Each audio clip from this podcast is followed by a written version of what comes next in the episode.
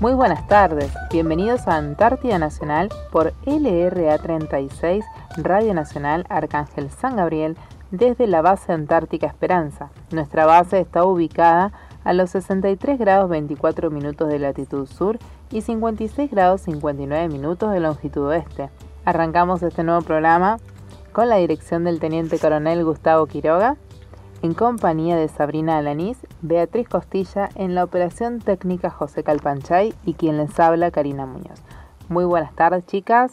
Muy buenas tardes para todos. Otro sábado más acá haciéndoles compañía. El último sábado del mes, ¿no? Sí, Se nos sí. va septiembre, el último sábado, sábado 28. Y después de todo lo que pasamos el sábado pasado, muy contentos de, de estar acá y poder contárselo de a poquito todo lo que vivimos. Sí, un, buenas tardes para todos. eh, eh, contenta de estar nuevamente en este hermoso programa que hacemos con tanto cariño de acá de la Antártida todos los sábados. Y como bien dijiste, Sabri, un programa dedicado al recuerdo, como hacemos siempre. Vamos a contar de a poquito todo lo, lo que nos sucedió en la semana. Sí, experiencias únicas, la que y el programa especial del 21 de septiembre para Onda Corta que hicimos, que recibimos un montón de mails en donde Sabri Sí, a nuestro correo electrónico que es lra36.hotmail.com nos llegaron creo que más de 150 mails solamente el 21 a la tarde. Después se siguió así el domingo. Bueno, y lo que- en la semana, un Sí, montón. Lo que, está hablando, lo que estamos hablando es que el 21 de septiembre hicimos un programa especial para radioaficionados de todo el mundo. Fue un programa que se promocionó con el apoyo de Radio Nacional. Eh, que vamos a salir ese día para que todos aquellos radioaficionados del mundo estén a esa hora justo escuchándonos. Y fue todo un éxito. Es por eso la cantidad de mail que recibimos, mensajes, eh, hasta llamados incluso. Así que fue un programa dedicado a la Antártida, donde contamos lo que, lo que es la Antártida, de sus kilómetros, de lo que está cubierto por nieve. y nos centramos en especial en esta base donde estamos hoy, la base Esperanza, donde lo contamos todo lo que contamos en Radio Nacional a lo largo de todos los programas, ¿no? Cómo está conformada la base, sus edificios, la forma de vida acá, la flora y la fauna que tiene base Esperanza y nuestra vivencia en general. eh, el día a día de cada una de nosotras, el por qué estamos acá, eh, que el staff se renueva año a año. Así que todas esas experiencias fuimos contando en este programa especial y que fue todo un acontecimiento. Gracias por el apoyo de acá, tanto de la base de Esperanza, del jefe, del centro fijo, de los chicos de informática también que estuvieron colaborando con nosotros para que esto salga, porque esto sale por, por internet, por streaming, como dice. Esto se escucha en los en los 15.476 kilohertz de onda corta. Así es, ahí se escucha y por ahí también se puede escuchar los programas que hacemos desde acá de Base Esperanza los martes y jueves que salen de 9 y media a 11 y media, también se pueden escuchar. Contentas, contenta con este, este nuevo, no sé si proyecto, pero esta nueva iniciativa de... No Sí, sé si de la nuestro- radiodifusión. De difundir, de de difundir nuestro programa a todo el mundo. de la única radio en la Antártida, así que Exacto, es, eso es otra Sí. cosa, que somos la que la única gente radio. nos dice que no sabían, hay muchos que no sabían. Tal Así cual. que- Así que fue un día especial el 21 de septiembre, vinimos a hacer el programa, un día muy Se lindo. nos triplicaron los fans, los seguidores.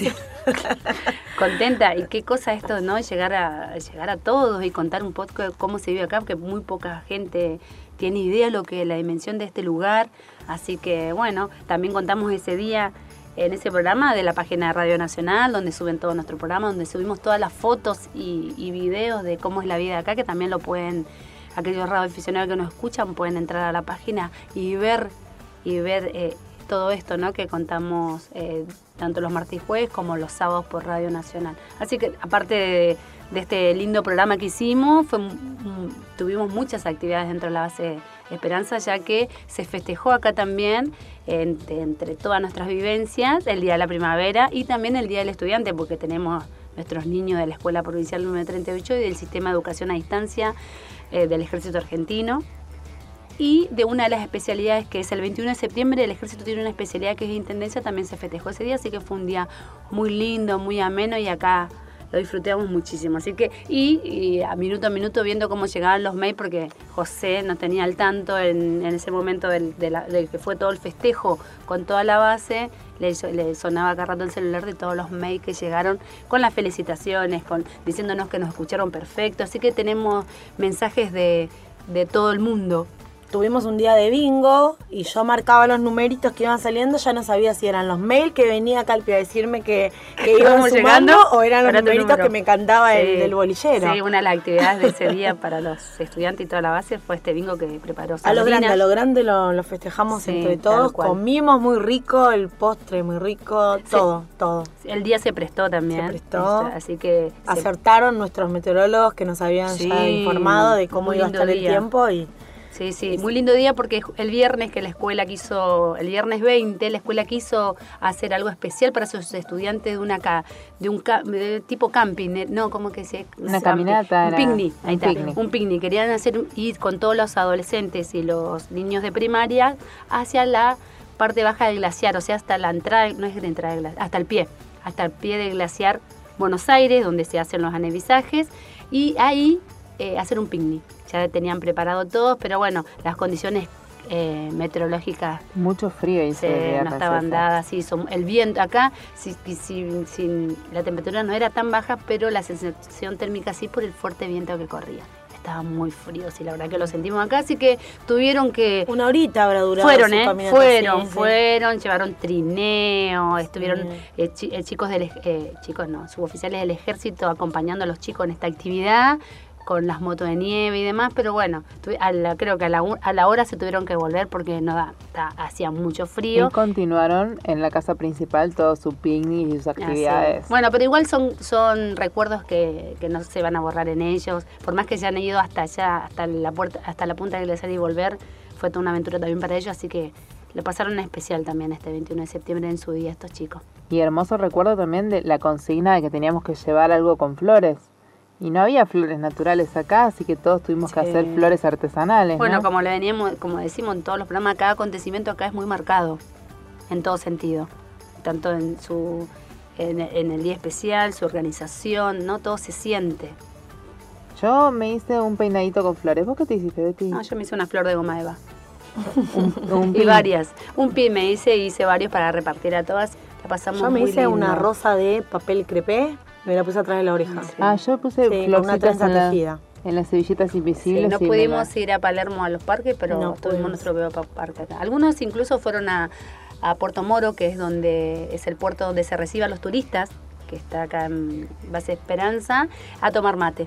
Hablan porque si bien el bingo fue, acá se hizo un almuerzo, así que tuvieron toda la mañana para poder aquel que quiso festejar la primavera de alguna otra manera, pues fue a recorrer un poco la base y el Puerto Moro es ideal. Y tomar mate ahí al lado del agua, Sí, más que en. Palermo. Sí, acá, es me quedo con esto. impresionante. Es impresionante lo que es Puerto Moro, la entrada a los turistas acá en la base Esperanza, ¿no? Es muy lindo.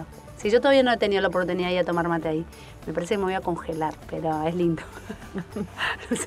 Algunos Pero que, hemos que ido a sacarnos aventuras. fotos. No a tomar Sí. mate, pero sí a sacarnos Sí, fotos con las sí, chicas. fotos seguro. Porque aparte seguro. son las puertas de Base Esperanza en Puerto Moro. es un lugar está el cartel, está la, el- la casita de San Museo de los Suecos, Sí. así que vos ves todo ahí cerca de Sí. Puerto Moro. Tal cual. Bueno, las primeras fotos que tengo de Puerto Moro, al lado había un iceberg gigante. Vos lo ves ahora y no está más. Era en marzo que llegamos hasta ahora. Bueno, todo fue cambiando igual. Cuando fue la recorrida, a, que fueron los chicos a... Se me va el nombre de esta bahía. ¿Ves Bahía Esperanza? Pero alrededor, ese iceberg que nos sacamos la foto y ahora viste lo que es. Aparte está todo congelado la bahía. Descongelada la bahía. Estaba congelado sí, cuando se- fuimos, pudimos se caminar. movió, y y con ahora estos vientos sí, se- es impresionante. movió por y otro aparte lado. son hielos gigantes. Viste que a veces que se dan que vuelta, porque cuando se gastan mucho de abajo, el peso hace que se den vuelta, Sí. entonces te cambia completamente Sí, la forma cual. que tenían. Sí, Y sí, uno piensa que es otro, pero por ahí sigue siendo el mismo, solo que cambió la forma porque se dio vuelta. Es impresionante cómo cambia acá el paisaje. Pero bueno, nosotros lo estamos viviendo un privilegio. Bueno, yo no quiero dejar de saludar a, en especial a los que nos escucharon de Argentina el sábado que nos pidieron, porque nos van, a, nos van a escuchar por Radio Nacional, entonces nos pidieron que mandemos saludos, por ejemplo tenemos a Sergio Rago de Chivilcoy, tenemos a Diego Lizárraga de Mendoza, a Miguel Grimaldi de la ciudad de Buenos Aires, Alfonso Paul de Belgrano, Jorge Cifuentes de mm, Perito Moreno, Eduardo Vázquez de la costa atlántica, Pinamar, también nos escuchó Luis Molina, así que agradecer a todos ellos. Y tenemos un mail que es de Guillermo Ricalde que dice, buenos días gente de LR36, este mensaje es para el programa eh, del sábado, felicitarlos. Desde Buenos Aires les mando un afectuoso saludo a todos que dedican parte de sus vidas a cuidar nuestra soberanía y hacernos conocer en el mundo desde un lugar tan lejano y en condiciones tan adversas del clima. Realmente todos ustedes son argentinos que, que valen oro y que en general no sabemos ver ni reconocemos muchas veces el esfuerzo que hacen por nuestro país. Por eso, gracias, gracias, gracias y mil gracias. Saludos a todos, Guillermo Ricalde. Muy emotivo, ¿no? te reconforta todo esto y viste, el trabajo que hacemos acá es, eh, es gratificante escuchar todas estas palabras. Sí, la verdad que felices de recibir todas esas felicitaciones. Antártida Nacional, LRA 36, Arcángel San Gabriel, por Nacional. Seguimos en Antártida Nacional y en programas anteriores hablamos del general Hernán Pujato, quien fuera caudillo de la conquista de la Antártida Argentina. Este hombre era el que tenía los cinco puntos como objetivos para eh, asegurar así la soberanía de nuestro país sobre el sector antártico. De estos cinco puntos, uno era la fundación de un poblado con familias y chicos, y el otro era alcanzar el Polo Sur. Estos dos puntos no hubiesen sido posibles sin la participación o ayuda de quien se considera el discípulo directo del general Pujato. Les estoy contando sobre el general Jorge Edgardo Leal, quien fundó la base Esperanza, donde hoy estamos y donde tenemos nuestra radio, y quien también comandó la primera expedición argentina al Polo Sur. El general Jorge Edgardo Leal nació un 23 de abril de 1921 en Rosario de la Frontera, en la provincia de Salta. Hijo de un intendente y una maestra y Boy Scout de chico.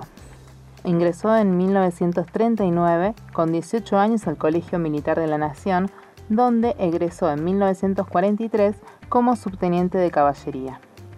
En 1951, ya siendo capitán, lo honran como jefe de la base antártica General San Martín en 1952 funda nuestra base, la base Esperanza, y en 1957 va como jefe de la, base General Belgrano. Estas experiencias le permitieron asesorar a la Comisión Argentina que participó en la Conferencia de Antártica de Canberra, que se celebró en 1961 en Australia, entre todas las naciones que se proyectaban sobre extensiones tan gélidas como desconocidas. En este cónclave entendió la importancia que tenía para el país firmar su presencia en la Antártida y comenzó dos años más tarde con los preparativos de la que se llamó la Operación 90, que fue la expedición argentina que conquistó el Polo Sur. Y cómo no hacer un punto aparte acá y recordar esa operación 90, ¿no? que Leal partió desde la base Belgrano el 26 de octubre de 1965, acompañado de nueve efectivos del ejército. Durante la travesía, para llegar al Polo Sur, eh, se emplearon dos trineos triados por perros que debieron ser dejados en los 83 grados de latitud sur y seis tractores Snowcat con trineo de arrastre. Tres de estos tractores quedaron en el camino con el fin de servir como depósitos y para ahorrar combustible que permitiera asegurar el regreso. El trayecto fue muy arduo, ya que el terreno era completamente desconocido, pues nadie lo conocía. La única avanzada argentina que había, que había habido en ese momento sobre el Polo Sur había sido llevado a cabo por una escuadrilla de aviones de la Marina que sobrevoló en ese momento este punto geográfico. La decidida partida de militares que encabezó Leal debió ascender sobre terrenos que se encontraron por encima de los 3.000 metros sobre el nivel del mar y soportar temperaturas cercanas a los 40 grados bajo cero. Mediciones gravimétricas y magnéticas, observaciones meteorológicas y glaciológicas, ensayos clínicos sobre el problema del frío, comportamiento y rendimiento de equipo y otros estudios menores fueron parte de las pruebas científicas llevadas a cabo por la expedición a lo largo de este duro camino. El 10 de diciembre de 1965, Leal y sus hombres alcanzaron la ansiada meta y retornaron a la base Belgrano en el último día de aquel año, tras recorrer 3.000 kilómetros por las blancas estepas. En su travesía, Leal no se apartó del sector antártico argentino y su llegado al Polo Sur le valió de un destacado reconocimiento de parte de Arturo Ilía, entonces presidente constitucional del país. Los nueve militares que, lo acompañaron a Leal en esta expedición fueron Gustavo Giró, Ricardo Seppi, Julio Ortiz, Jorge Rodríguez, Guido Bulacio, Roberto Carrión, Adolfo Moreno, Domingo Zacarías y Ramón Alfonso. Esos fueron sus compañeros, ¿no? Leí por ahí que en sus entrevistas está acostumbrado a decir, quiero que nombren a los nueve hombres que me acompañaron siempre, en todas sus entrevistas, por varias razones. La primera es que dice que sin ellos no hubiera llegado ni él ni nadie. Y la segunda es porque el éxito de, todo eso se, se debió a un trabajo colectivo, de equipo, y nombrarlo solo a él sería injusto. Totalmente, por eso. Porque fueron personas muy importantes en su vida. Estamos acostumbrados por ahí a escuchar que la cabeza de, la expedición era él, y como leal, leal, pero pero fueron personas muy importantes y es muy bueno que él en todos lados quería que se los reconociera. Es por eso que lo nombramos acá y está bueno esto lo que decís del trabajo en equipo, si no nada se podía haber construido o llevado a cabo acá en este continente, ¿no? Y en cualquier lado, en cualquier actividad que hacer, el trabajo de equipo es lo más importante. En 1970, Leal fue designado como director nacional del Antártico, cargo que conservó por varios años, y recién en 2003 pasó a retiro como oficial del ejército.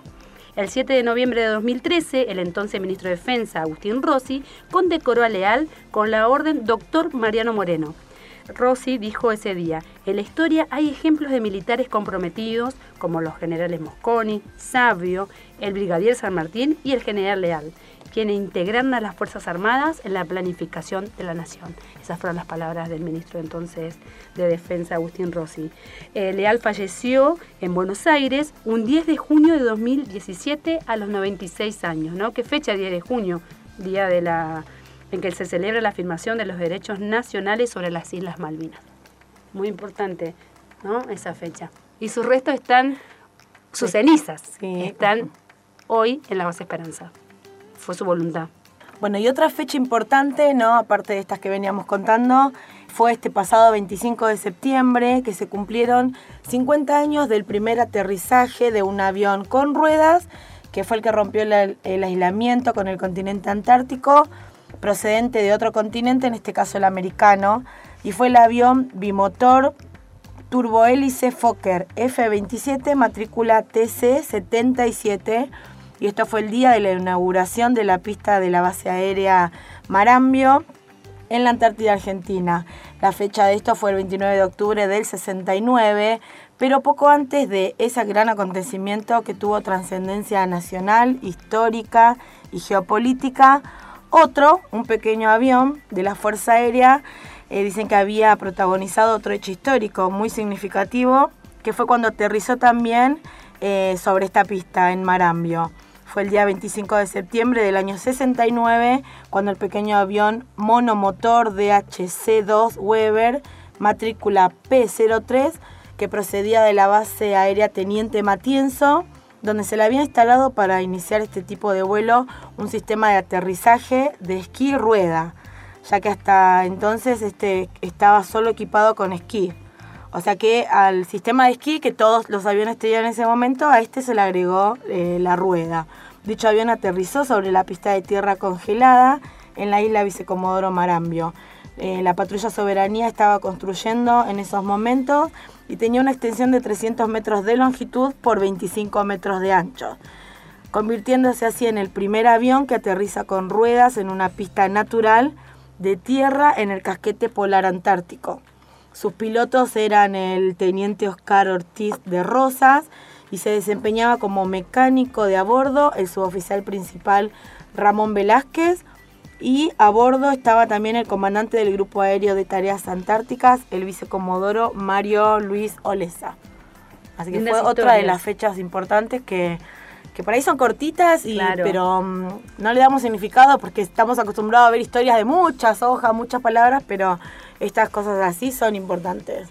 Y importante de recordar y de hacerle conocer a la gente que nos escucha. Tal cual. Y bueno, justo decías Marambio, ¿no? Marambio tiene, hay una página en internet que es la Fundación Marambio donde cuentan todas estas historias, ¿no? Por si aquellas personas están interesadas en conocer un poco más de la Antártida en sí, es una página hecha por antárticos ¿no? Donde vos podés entrar y contar tu historia. Fuiste, si fuiste antártico, viniste alguna vez acá, eh, puedes contar tu historia, hay un montón de información, cosas que te cuentan. Y esta fundación tiene un museo, un museo que se encuentra en Villa Adelina, en el partido Vicente López, donde eh, está, va a estar abierta a partir de octubre a todo aquel que la quiera, quiera ir a conocer y contar un poco de, de su historia, de, todo lo que es la historia antártica, puede ir en octubre en Villa Celina.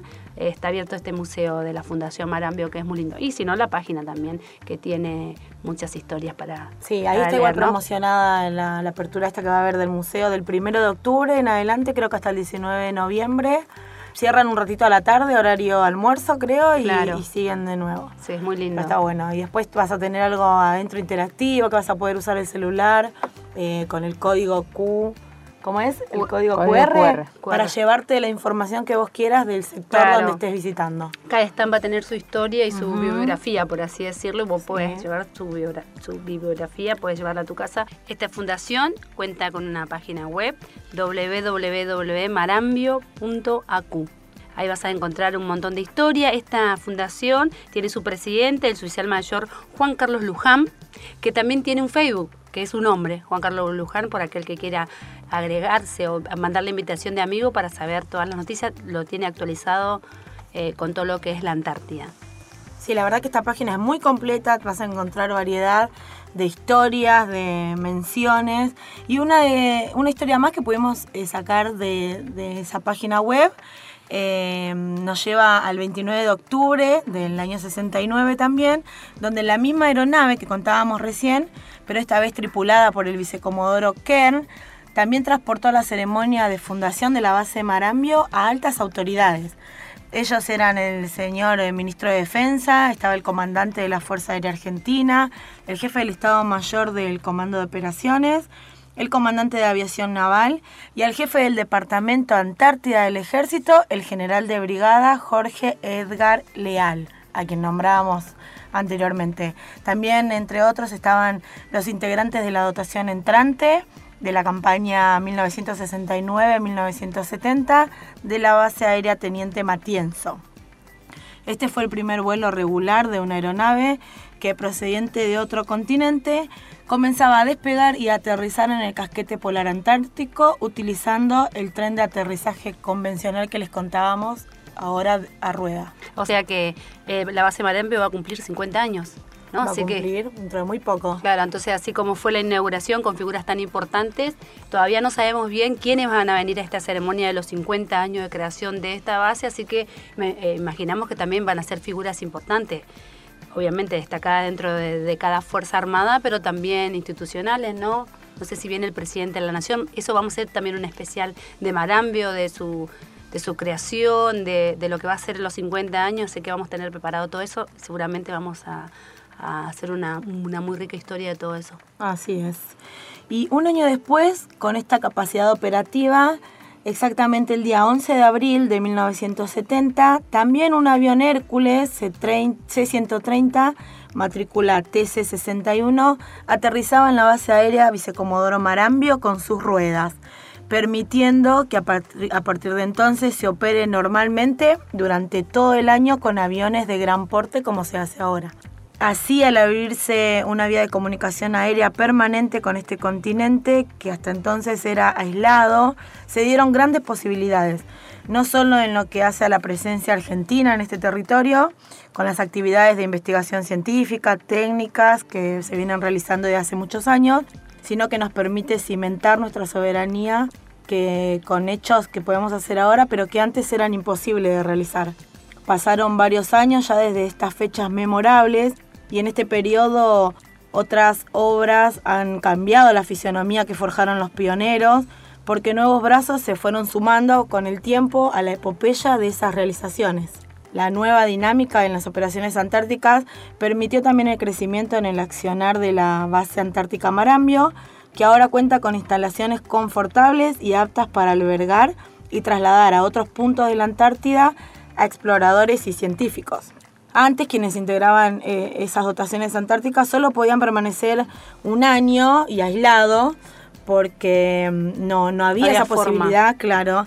En cambio ahora pueden ser asistidos o evacuados en corto tiempo por vía aérea cuando sea necesario. Y esto fue lo que dio lugar a que ahora en la actualidad nosotros estemos en este lugar, la dotación de la base Antártica Esperanza, y que también esté integrada por familias. Claro, o sea, operan todo el año ellos, salvo mientras el clima acompañe, mientras el tiempo acompañe, eh, ellos están activos todo el año, eso está bueno, ¿no? Por cualquiera, nunca pasa nada, gracias a Dios, acá en la Antártida, pero siempre tenés algún que otro suceso y está bueno estar tranquilo de que puedes salir de acá si te ocurre algo.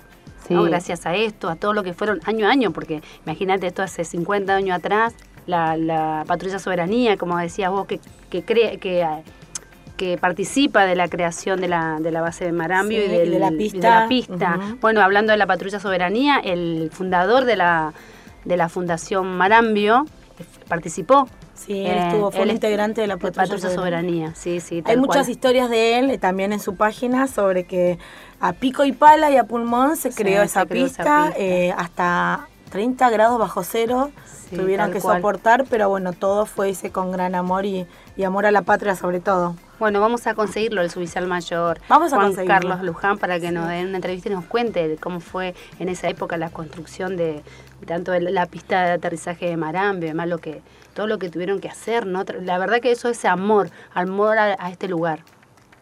Sí, sí, igual eh, esto de que estemos conectados eh, nos da mucha tranquilidad a nosotras que vinimos con familia también porque cualquier eventualidad que pueda suceder con los chicos está bueno poder volver al continente. Así es. Hoy todas estas historias son un recuerdo imborrable en nuestra memoria o es un motivo de orgullo y ejemplo, en especial para aquellos que se están formando en la vida y que tienen que aprender que con voluntad, esfuerzo, unión y perseverancia se puede llegar a cumplir las metas soñadas. Así que todos estos ejemplos que nos dejaron los pioneros de esas épocas son un gran ejemplo a seguir y más por los adolescentes y los jóvenes de, este, de este país. Sí, lindas historias. Sí, y sentimientos que nos vamos llevando con nosotras de aquí de la Antártida. Antártida Nacional, LRA 36, Arcángel San Gabriel, por Nacional.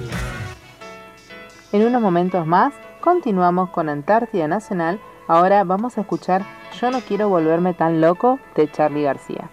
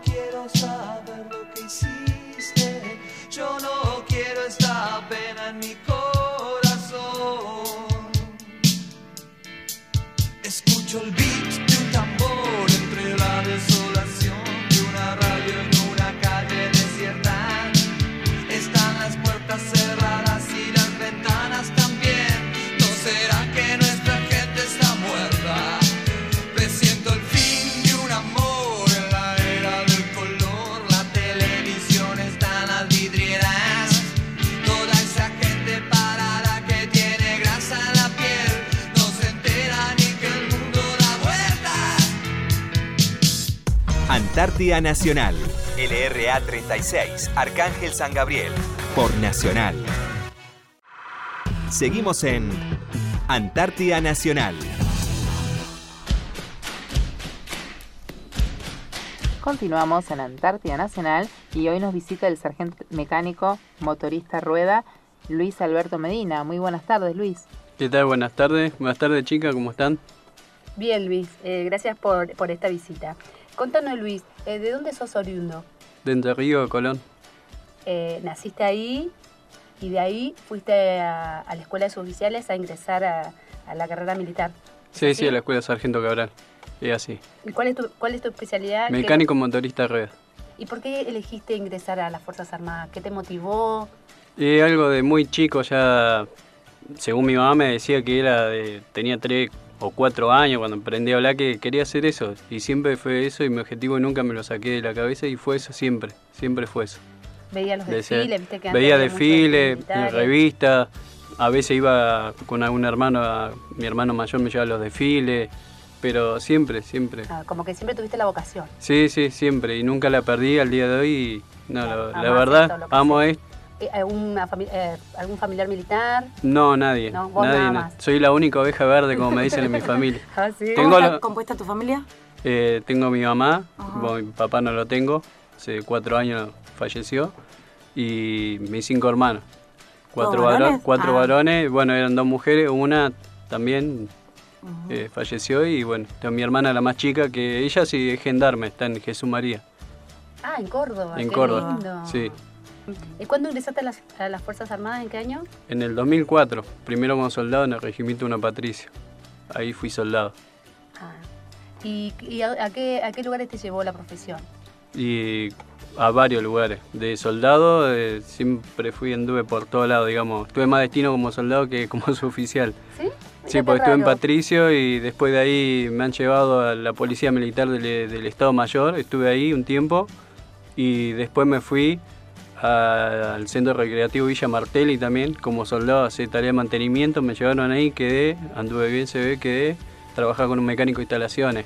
Después trabajé en el taller con un principal eh, mecánico motorista. Y bueno, y ahí tenía un encargado y ahí le, le pedí que quería ir a la escuela de suboficiales. Éramos siete soldados, los siete fui el único que le Claro. pedí para que me diera una mano o que me, de- me dejara ir y probar. Y bueno, y me dio la posibilidad y fui. Encima me mandó a la escuela, me mandó una permuta. Eh, Ah. Me mandó a la escuela de suboficiales como, Como soldado, soldado. y había otro soldado que quería ir para lo que es el Estado Mayor, yo pertenecía todavía al cuartel general. Claro. Y bueno, y ahí hicimos una permuta, al cual soldado nunca lo vi.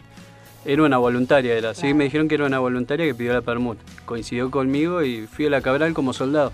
Claro, hay una de las opciones que tiene el ejército es que si vos sos soldado después puedes pasar al, al a Ah. pertenecer a la fila de, de- de- como sí, sí, del ejército, como ¿no? suboficial, sí, Eso- sí. eso Tiene dos bueno. opciones, ir al, al instituto los dos años aspirante o el rendir el cuarto ciclo y poder ser cabo, cabo artículo sería. Claro, vos fuiste a la escuela. Yo fui a la escuela los dos años de instituto.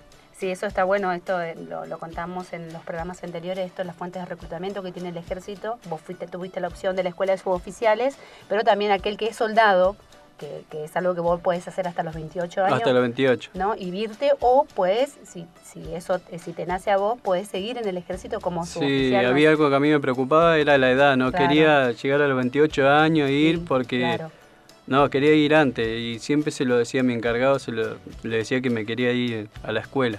Claro. Y bueno, se vio el modo y... Bueno, eh, y acá La estás. verdad sí.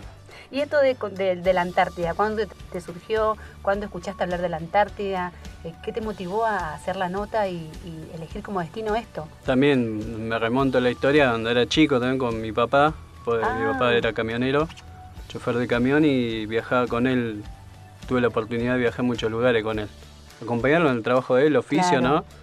Y no es que me quería enseñar su oficio, él siempre me decía que estudie. A todos nos decía que estudie, a todos mis hermanos. pero de mis hermanos ninguno, mucha bolilla no le dieron, fui el único y mi hermana que le dimos bolilla al estudio. Claro. Y bueno, y acompañándolo a él eh, al sur, conozco Comodoro, Río Gallego, Río Grande. Y cuando iba con él en el camión, siempre preguntaba que después de Río Grande que seguía y él me decía, sí, Ushuaia. Y después de Ushuaia, ¿qué hay? Dice, y más adelante tenés la Antártida, me dice. Ah, él Me te decía. contaba esas él me cosas. contaba esas cosas. Ah, Dice, están las Islas Malvinas y tenés la Antártida. Y él como sabe que de chico quería ser militar, me decía, vos sabés que en la Antártida hay militares, dice, hay gente que trabaja ahí. Y yo le decía que no sabía, desconocía. Dice, y si vos sos militar te van a mandar ahí, dice, vas a ir, vas a, ir a la Antártida, me decía. ah mirá qué y- lindo. Y Eh, yo bueno, le... sí, yo lo, le tenía, lo, lo tenía y decidido hace un algo, sí, de 10 años, 11, yo iba con- en la vacación de invierno nos lleva. Cuando tenían la vacación de invierno de la escuela o de verano, encima nos teníamos que turnar con mis hermanos, porque como éramos cuatro varones, y para que nos lleve mi mamá le confiaba a mi papá a nosotros, nos, Claro. nos armaba el bolsito y nos subía al camión y nos íbamos. Ah, bueno, Y- qué, qué bueno esto de tu papá de hacerte conocer todos los lugares, ¿no? Porque Sí, eh, es eh, no mucha gente conoce esto de la Antártida y demás. Hace muchos años atrás me está contando. Esto bueno de tu Muchísimo, papá sí. inculcar que todos estos lugares mostrarte todas estas posibilidades, ¿no? Y esto de, de ser eh, mecánico motorista rueda que sos, ¿es por, por, por el lado de tu papá que es camionero o por qué elegiste mecánico Eh, motorista? sí, el- eh, lo mío era para ser conductor motorista. Ah, Yo le decía a mi papá que iba a entrar, quería entrar al ejército y ser eh, chofer de camión, pero del ejército. Ah, le decía bien. yo cuando era chico, le decía, quiero manejar camiones, los camiones verdes, le decía. Y, y él decía, bueno, hijo, dice, pero no dejé los estudios, me decía siempre, que no dejé los estudios. Claro. Bueno, fui y cuestiones de la vida y, y qué sé yo, fui, no sé por qué, pero terminé en la parte de lo que la especialidad mecánico motorista, que no estoy arrepentido, me gusta. Es una muy linda profesión. Sí, muy linda y aparte ho- hoy en día eh, ha cambiado muchísimo, muchísimo lo que es la especialidad esa en la parte de lo que es mecánica y todo. Ha entrado la tecnología. Entonces está entrando mucho la tecnología. Claro. Ya en los medios civiles se ve mucho la tecnología hace años y ahora nosotros estamos empezando lo que es la fuerza, gracias a Dios la está implementando, lo que Claro, es la hace- tecnología automotriz. Exacto, lo que tiene la fuerza es que hace hacer curso a todas estas También, personas. sí, sí, es bueno eso, es muy bueno eso. Es completo, es Sí, verdad. sí.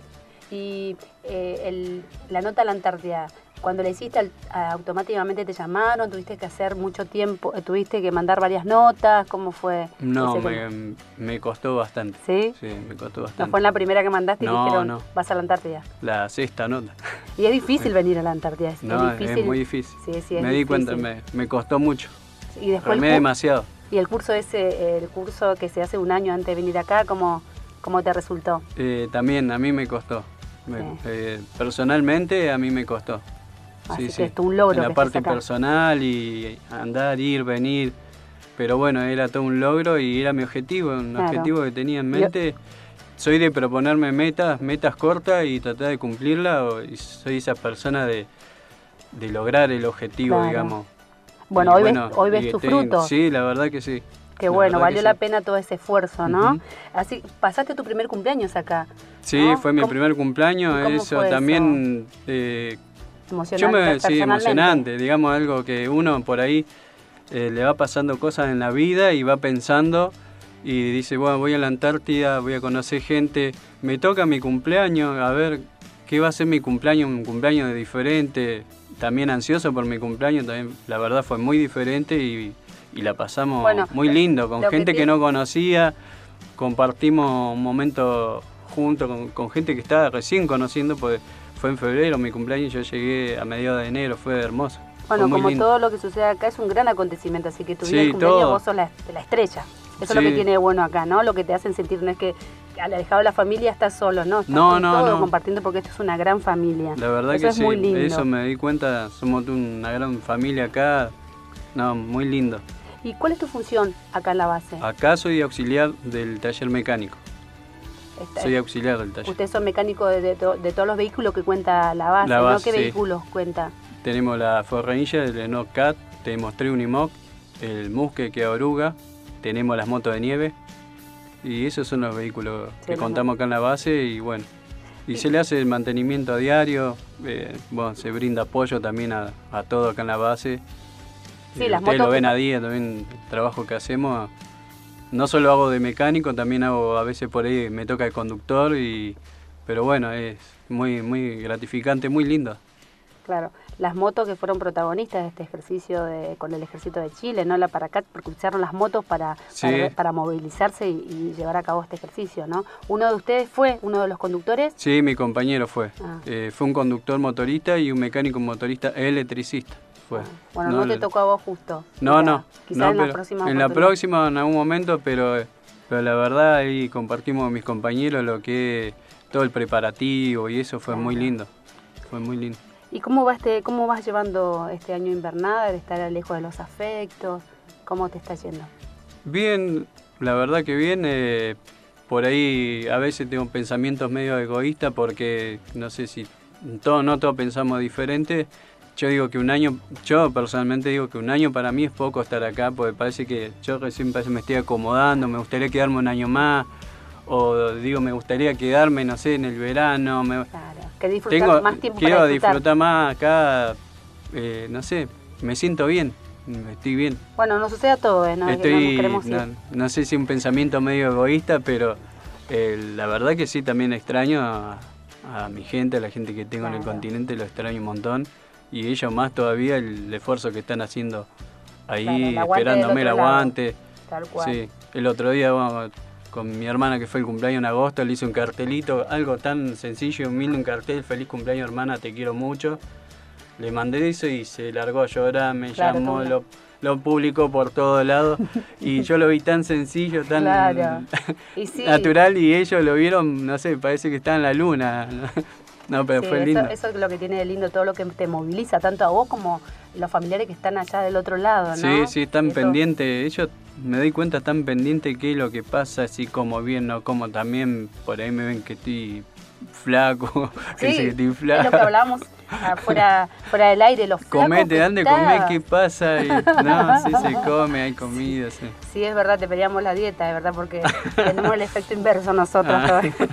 Pero bueno, con todo lo que me estás contando, entonces volverías a elegir como destino nuevamente la Antártida, Sí, ¿no? sí, mil veces. La verdad es un sueño cumplido estar acá y, y si tuviera la oportunidad y me gustaría volver. me gustaría volver. ¿Y cuál es, qué Y a esta base. Sí, sí, Me gusta la ba- base, me gusta por la actividad, la cantidad de gente. Me considero una persona sociable, me gusta relacionarme con gente nueva, no, no, me, no me incomoda, no me molesta nada, no. Claro. Me Igual- siento bien. Igual acá, a pesar de lo chiquito que es todo, todos los días son diferentes. Todos los días Todos diferentes. Igual que diferentes. los paisajes. Tal cual. Todos los Por días eso son na- nada te diferentes aburre acá, porque Nada me todo es diferente, eso es verdad. ¿Y qué, qué va a ser tu vida el año que viene? ¿Hay que elegiste algún lugar de la Argentina? Sí, ¿Qué- eh, son misiones, ¿Tenés posada. ¿Por algo en especial? Por conocer. ¿Sos Salí- aventurero? Sí. ¿Sos como tu padre? Soy ¿No? medio nómade, no me molesta irme de un lado a otro. Si estoy un tiempo me gustaría irme a otro lado. Claro, Eh, conocer. Bueno, Misiones es hermoso. Quiero conocer Misiones. Bueno. Conozco el norte, el sur, Misiones y lo que, lo que es la zona de Misiones no conozco. Pero después sí, la mayoría de las provincias conozco todas. Bueno, seguro se te va a dar. Andando, no, no viviendo, ¿no? Claro. Sino andando en la ruta Sí, sí. un- Todavía, un tiempo con mi papá. claro, todavía no sabemos los destinos, pero seguro te va a tocar Misiones. ¿no? Así que Ojalá, bueno, te visitaremos Sí, el año sí. que viene. no, la puerta abierta toda. Y bueno, ¿y qué se siente ser antártico? Porque ya sos antártico después del, 20 de- del bautismo. Después del bautismo. de ese gran bautismo que todos tuvimos tan lindo, ¿no? Eh, ¿Qué se siente? Porque ya sos. y algo, no sé, mm, algo gratificante, algo que cuando que muy llegó... poco pueden ser también, ¿no? Es muy poco, sí. Cuando llegó ese día y esa noche el bautismo, que la, la pasé lindo también, algo que no me voy a olvidar en mi vida. Y después los días siguientes también estoy como una semana polulando en el aire, pensando diciendo, wow, soy antártico o, o esperar al continente y que Claro. soy antártico, es un logro, va, es algo claro. hermoso creo. Sos un Es algo personal, al sí, blanco, ¿no? así sí, Bueno. sí, sí. Bueno, nos alegramos mucho de esta visita, Luis. Eh, espero que no sea la, pri- la- la última, sino que tengas una muy buena tarde. Antártida Nacional, LRA 36, Arcángel San Gabriel, por Nacional.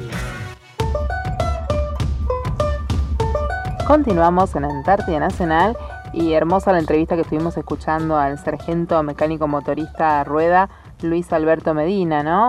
Muy sentido su- sus grandes ganas de venir aquí a la Antártida por Sí, la cantidad de notas que hizo. Qué perseverante. La verdad, tantas notas para conocer este lugar que, como nos contaba él en su entrevista, eh, la escuchó desde chico, ¿no? Su padre le contaba. Eh, es raro escuchar estas historias porque uno desde chico no conocía mucho, no escuchaba mucho de la Antártida y que el padre le empiece a inculcar esto, el sur de la Argentina, la Antártida, parte de nuestra Argentina. Así que muy linda historia de, de Medina. Sí, sí. Y podemos recibir más preguntas y tenemos que leer mail, ¿no, Sabri, que nos mandaron? Sí, tenemos los mails que prometimos que vamos a leer, que nos llevaron al correo electrónico de nuestra radio que es lra36.hotmail.com. Tenemos el de Reinaldo Pires, que nos escribe desde Brasil, otro amigo más que tenemos en Brasil.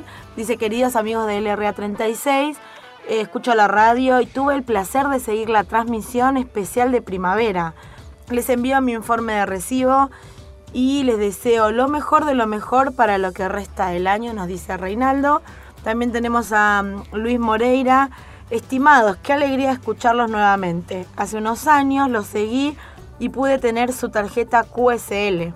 Todos anhelan esa tarjeta. En pos de la tarjeta Sí. QSL están. Es más, nos pusimos ¿no? en, en, eh, en trabajo para mejorarla y que tenga más imágenes y que puedan Como actualizarla, hacer un ¿no? tremendo cuadro para su, su living. Así que Bueno, se van a llevar la tarjeta. El, el programa el 21 de, eh, de septiembre que hicimos fue en pos de la tarjeta QSL, Claro, ¿no? Tan importante para ellos, para todos los radioaficionados. Muy importante, todo te las piden. Es muy grato poder volver a sintonizarlos y poder conocerlas. Nos dice, porque habrá escuchado años atrás a otras chicas, otras locutoras. Así que bueno, un placer, muchas gracias Luis. Dice que nos cuenta que trabaja en Radiodifusión Nacional Uruguay y es encargado de operadores. Desde los 14 años escucho onda corta y hoy tengo 47 años. Les dejo saludos afectuosos, su querido amigo Luis Ignacio Moreira desde Uruguay. Qué lindo que nos escuchan desde Brasil, desde Uruguay, desde todas partes del mundo, ¿no? Que Sí, todo. y qué, y qué conocimiento este que estamos teniendo nosotras, que no solo es el radioaficionado, sino que también tienen todo esto de la tarjeta QSL y de sintonizar y de hacerlo con las horas UTC, porque como son de otros lados del mundo, ellos tienen otro horario, así que nos piden también nuestra transmisión en, en las horas de UTC y para nosotros esto es muy nuevo, por lo menos para mí. Bueno, es los como informes, hay mail que te dicen, les paso el informe y empieza Claro. a tal hora y tantos minutos, escuché Sí. voz femenina, a tal hora una risa, todo te van detallando Tal cómo reciben. Sí, sí, es muy gratificante, ¿no? Que nos presten tanta atención y que, y que nos tengan tan en cuenta. y que llegamos a tantos hogares, ¿no? Sí, bueno, y recibí un mensajito de, de un amigo de una de mis hijas, más de mi hija, eh, Santino Scrosopi se llama el nene, y nos preguntó si teníamos pileta de natación aquí en la Antártida. algo para recrearnos. No, y eh, sería una, una buena opción, ¿no? Pero imposible acá en la Antártida tener una pileta de natación, primero porque ten- tendría que ser climatizada y aparte la cantidad de agua que se debe usar para el llenado de una pileta. Nosotros acá Cuidamos estamos- un montón el agua. tal cual.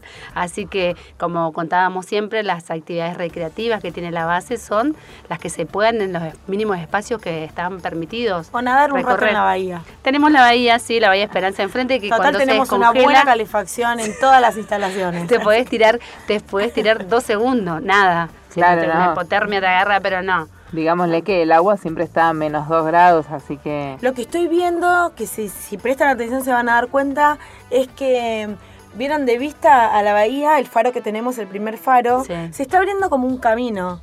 Y se ve como la marea, la marea bajó un montón en este mes Sí. y se empiezan a ver las piedritas y me contaba mi marido que después eso se abre un camino sin agua y podés Ah. caminar entre las piedras hasta el faro.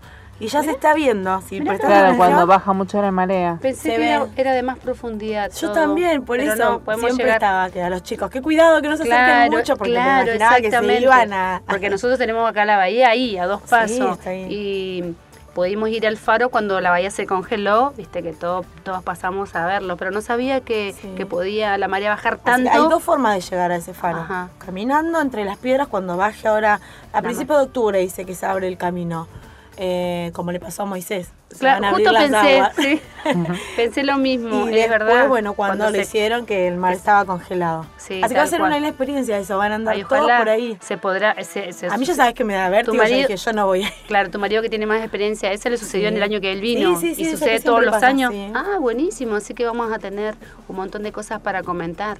De, este, de este faro tan lindo. Bueno, yo lo he, he podido ir, ir hasta ahí, este y incluso el que está el del otro lado de la, de la base. No sé si vieron el que está. Ah, sí, sí, sí, el que se lado- ve. Sí, también lo he podido recorrer antes que, que se descongele todo. Ahora imposible, ¿no? No, ahora Así ya que- se hizo todo un, un camino de, o sea, ya se fue la nieve y ya no tenemos ni la profundidad del pack como para poder caminar y tampoco lo que ya se derritió casi todo, así que Y sí. Así que, y, y de a poquito vemos cómo va pasando el año, ¿no? Ya terminamos septiembre prácticamente y las que vienen ahora son, están llegando de a poco, todavía no, pero la semana que viene ya está previsto que vengan los primeros técnicos científicos por el tema esto que ya están llegando los pingüinos para la reproducción y demás, así que van a empezar, esta es la época. Eh, desde, Preparan sus nidos, como contábamos el Claro, otro día. y bueno, por eso viene personal científico a, a observar todo eso y a tomar todas las medidas y de más sí, cosas, hacer el anotaciones. conteo, todo Sí, la- así que vamos a tener bastante gente por la base a partir de octubre, de la sí, semana como que un viene censo, ya. ¿no? Se hace también de la cantidad de pingüinos Sí, que sí, vienen. Así que bueno, vamos a poder entrevistar a, a los técnicos, a los científicos que vienen, a ver qué trabajo se está haciendo hoy, eh, si bien lo comentamos en todos los programas, pero como no tenía nadie que nos cuente realmente qué es lo que están haciendo, qué toma, qué medida, qué mm, me- eh, muestras toman, y qué estudios se realizan, así que sé que ahora a principios de octubre están llegando. Sí, sí, contado por la experiencia propia de- del que lo está viviendo en ese momento, es más, entre, es más lindo. aparte del personal capacitado y el que mejor te va a explicar qué, qué es lo que se, qué actividades científicas se realizan acá en la base. Felices esperando gente nueva, ¿no? Y estamos llegando al final de nuestro programa. Y tenemos saludos para Domingo y Martita Arroyo y el corredor Miguel Ángel Falfán, los tres de la provincia de Salta, de parte de la Chechu, desde Base Esperanza. También la- es, que es una de las integrantes de la dotación 2019, que también eh, manda saludos a su mamá, Carmen Erazo, y le quiere transmitir que ella está bien acá, feliz, así que que se quede tranquila ya. Prontito se van a ver, así que saludos para toda la provincia de Salta. Y bueno, y despidiendo más, un sábado más, último fin, último sábado de septiembre. Nos veremos el próximo sábado. Un beso para todos, buenas tardes. Bueno, yo voy a mandar a Juan Carlos López, un amigo y hermano desde que nos conocemos los cinco años, que el 24 cumplió años y le mando un beso grande. Él vive en Ciudadela, en Buenos Aires. Y eh, me despido de todos, que tengan muy buenas tardes, muy buen fin de semana para todo el mundo, porque salimos a todo el mundo. Bueno, muy buenas tardes para todos nuestros oyentes. Hermoso haber compartido un sábado más aquí con ustedes, chicas. Llegando al final de nuestro programa, nos volveremos a reencontrar el próximo sábado de 14 a 15 horas por AM 870. Y recuerden, donde te encuentres hoy es donde debes estar. Confía, todos los sitios son solo parte del viaje.